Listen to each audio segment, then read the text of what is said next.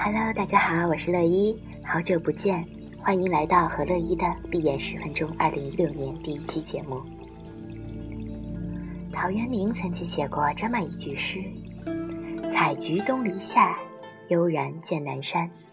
山气日夕佳，飞鸟相与还。”生活在城市久了，是否在你的脑中也有那么一座空想的山中小屋呢？不为了居住。只是为了寄托梦乡。那么今天就邀请你闭上双眼，用心、用空间的想象力来感受这篇文章。闭眼十分钟，为你带来我的空中楼阁。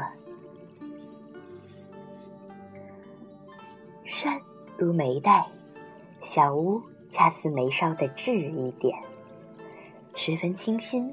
十分自然，我的小屋玲珑地立于山脊的一个柔和的角度上。世界上有很多已经很美的东西，还需要一点点缀。山也是，小屋的出现点破了山的寂寞，增加了风景的内容。山上有了小屋，好比一望无际的水面，飘过一片风帆。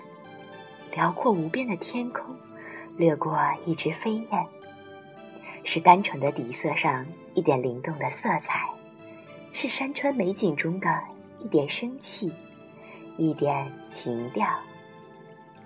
小屋点缀了山，那么什么来点缀小屋呢？那就是树呀。山上有一片纯绿色的无花树，花是美丽的。树的美丽也不逊于花儿，花儿好比人的面庞，树好比人的姿态。树的美在于姿势的轻健或挺拔，苗条和婀娜，在于活力，在于精神。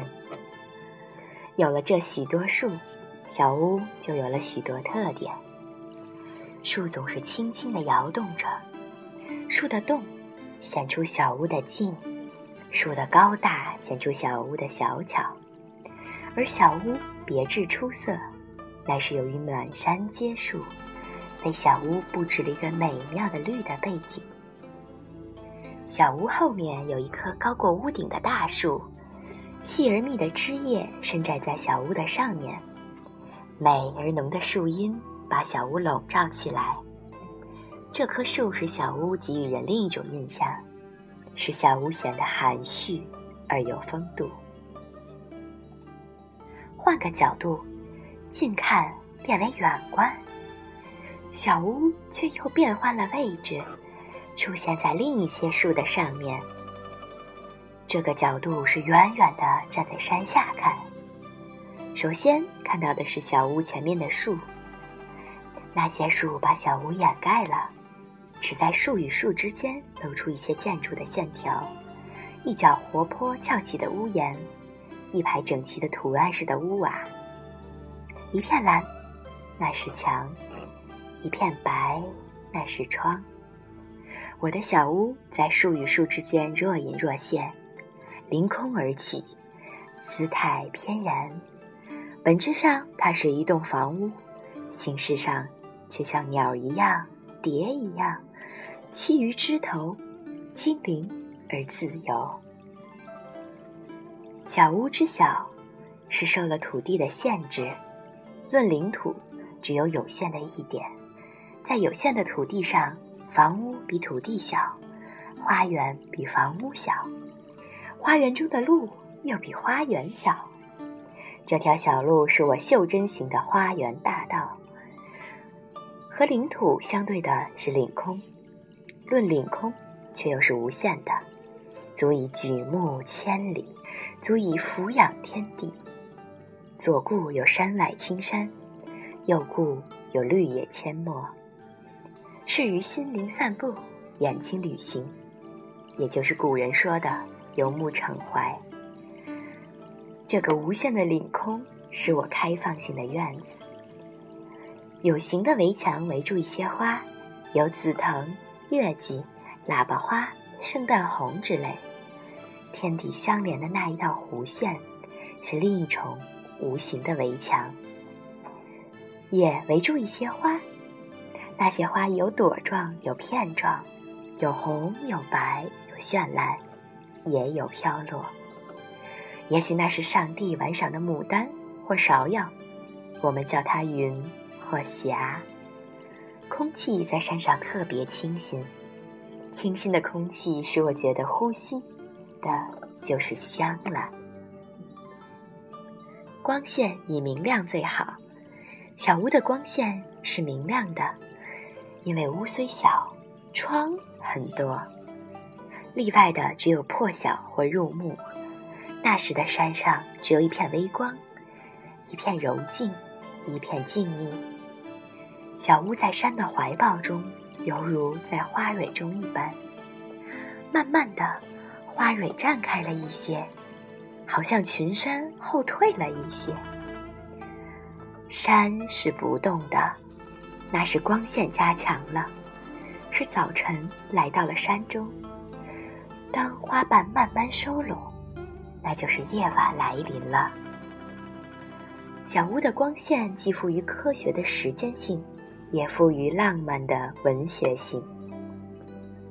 身上的环境是独立的，是安静的，身在小屋，享受着人间的轻浮。享受着足够的睡眠，以及一天的一个美梦。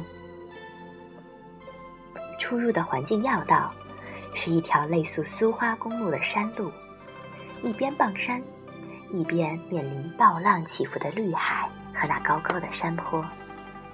山路和山坡不便于行车，然而却便于我行走。我出外，小屋便是我快乐的起点；我归来。小屋是我幸福的终站。往返于快乐与幸福之间，哪儿还有不好走的路呢？我只觉得出外时身轻如飞，山路自动的后退；归来时带几分雀跃的心情，一跳一跳就跳过了那些山坡。我替山坡起了个名字，叫幸福的阶梯。山路。却被我唤作空中走廊。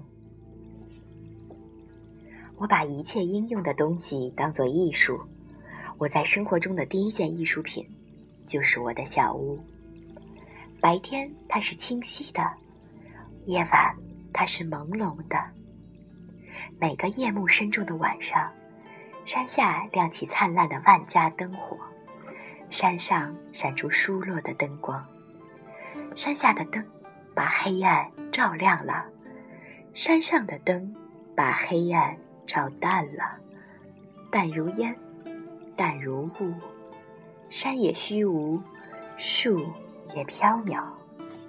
小屋迷于雾湿楼台的情境中，它不再是清晰的小屋，而是烟雾之中、星点之下、月影之侧的。空中楼阁了。这座空中楼阁占了地利，可以省去许多室内设计和其他的装饰。虽不养鸟，每天早晨却有鸟语盈耳。无需挂画，门外有幅巨画，名叫自然。余秋雨曾在《崇山间的田园》中评论陶渊明拥有第三重的文化人格，那就是安然自立。他不完全是一个隐士，却更像一位智者。选择辞官于朝，因为他发现了大自然，发现了超脱于世外的思考方式。希望你的空中楼阁可以带给你不一样的智慧，从而更好主导你们绚烂的人生。好的，和乐意的闭眼十分钟，一起之后，朋友们，我们下期再见。